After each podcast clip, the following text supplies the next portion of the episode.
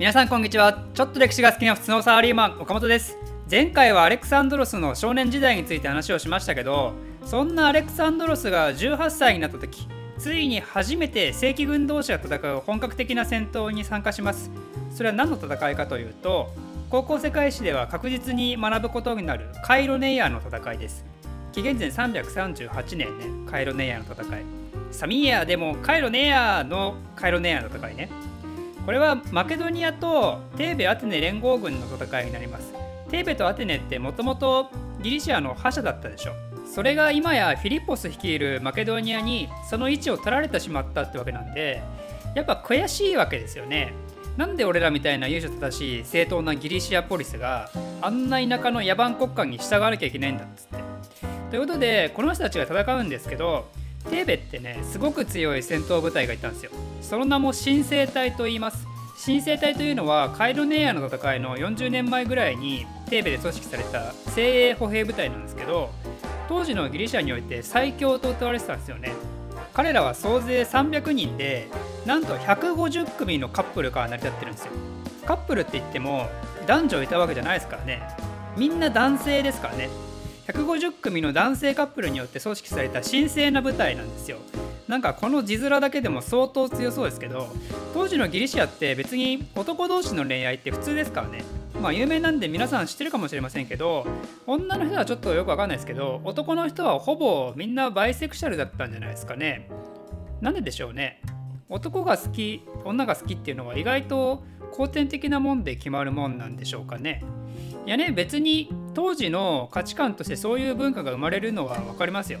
自分が生まれて男同士でキスしたりしたりしたりとかね。そういうのが当たり前な環境で育ったらあそういうものなんだってすんなり受けるのは分かるんですけどでもそうは言ってもなかなかそうならないのが動物としての本能でしょ。それとも民族の DNA 的な問題なんでしょうかね。古代ローマでも男同士で盛り上がることはいくらでもあったからギリシャ人とかラテン人は今でも潜在的バイセクシャルは多いんでしょうかね。地中海の温暖な気候が性意識をオープンにさせるんでしょうかね。まあ男性愛の話については この辺までにしておいてと何の話でしたっ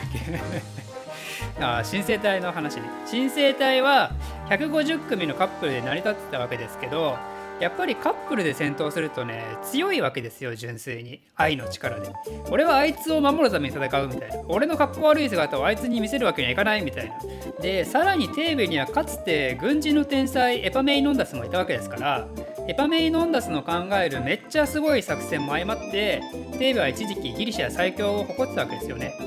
だけどカイロネアの戦いの時にはそんなエパメイノンダスもすでに死んでしまっていてトメイノンダスの素晴らしい軍隊を継承する人物はテーベには現れなかったんですよ。だけどテーベの外にはいたんですよね。それがあのフィリッポス2世なわけですよ。なぜならフィリッポスは一時期テーベで人質生活を送ってたからね。でその結果皮肉なことにエパメヌスの考えた戦略をフィリッポスはさらに改良してカイロネアの戦いでテーベとアテネ連合軍相手にそれを見事にお披露目してマケドニアボロ勝ちするんですよ。でそのかつてのギリシャ最強部隊だった新生隊はどうだったかというと300人中なんと254人が死んでしまうというもうボロボロなわけですよ。254もの愛がカイロネアの地でね散ってしまったわけですよ。その悲しみに嘆く男たちとあまりにも悲惨な新生隊の亡骸を見て敵であるフィリッポスももう涙が止まらなかったということです。まあフィリッポスもね新生隊のこととかよく知ってるだろうしね。ちなみにそんな新生隊をね敵ですら涙を誘ってしまうぐらいめちゃくちゃに叩きのめした人物こそがアレクサンドロスなんですよね。は知らねえよみたいな。アレクサンドロスはもうマケドニアの中で経営部隊を担当したんですけどその機動力を生かしてちょっと相手の陣形を乱れたところにねシバババってっ込んではいドーンってねもう新生隊のカップルたちを叩きのめしたと。ということでカイロネアの戦いはもう数の上では、テーベとアテネの連合軍の方が勝ってたんですけど蓋を開けてみるともうマケドニアの圧倒的な大勝利に終わったわけですよ。ということでこの後のテーベとアテネの処遇なんですけどフィリッポスはですねめっちゃエコひいきするんですよ。アテネにはねもうすごく優しくするんですよ捕虜いっぱいいるけど普通に返すよってもう身代金そんなんいらいらんみたいなで遺体も遺品ももう持ってけ持ってけみたいな感じなんですよね。それに対してテーベにはですね鬼のような対応をするんですよ。捕虜も遺体も返してほしかったら金払えよらっつって。このままだと捕虜はこっちで奴隷にするぞバカって。しかもテーベの反マケドニアの政治家たちを処刑にしたり国外追放にしたりまあね結構怖いことをするんですよ。なんでこんな差をつけたんでしょうね、まあ、調べてみたんですけどねあんまりちゃんとした答えは探せなかったんであくまで推測ですけどこうやってエコひいきをされるとかわいそうな対応をされたやつらからしたらいい対応されたその今まで仲間だった国もね許せなくなるじゃないですか。なんであいつだけあんな優しくされんだよみたいな。ずりーだろうって。これによって今後この2カ国はもう100%は仲良くできないですよね。表ではいい顔し合っててもでもお前あの時辛い思いしてないからなってこう憎しみの感情すら抱きますよね。これはね古代ローマでも同じ戦法を使ってますからね。分割統治というやつですけどローマがイタリア半島を統一するにあたって服属させた都市をね一律同じ条件で支配したのではなく3段階で処遇を持って統治したっていう、まあ、だからこれと同じじゃないですかね。まあでもあくまでも推測です。それとも単純にテーベのが落ち目の国であのアテネの方がねポテンシャル高かったからアテネにはいい思いをさせたのかもしれないしアテネとは昔から同盟組んでたからとかアテネと仲良くしておけばテーベが暴れた時に挟み撃ちできるとかまあいろいろあったんでしょう。で その後マケドニアどうしたかというとコリントス同盟っていうマケドニアを名手としたスパルタを除く全ギリシア諸都市の同盟を組んだんですよ。スパルタを除くっていうのはね、またなんかスパルタっぽくていいですよね。スパルタはそれを光栄ある孤立と呼んでたようなんですけど、なんか当時の空気感みたいなのがね、スパルタの空気読まない国感がね、伝わってきて私は好きですよ。そのあコリントス同盟はね、ポリス間の争いを禁止させて、ギリシアの軍事や外交の権限はマケドニアに握られて、まあ、つまりこれによって事実上フィリッポスによるギリシア世界の支配が完成したわけですよ。一応形式上各ポリスは国として独立してましたけどね。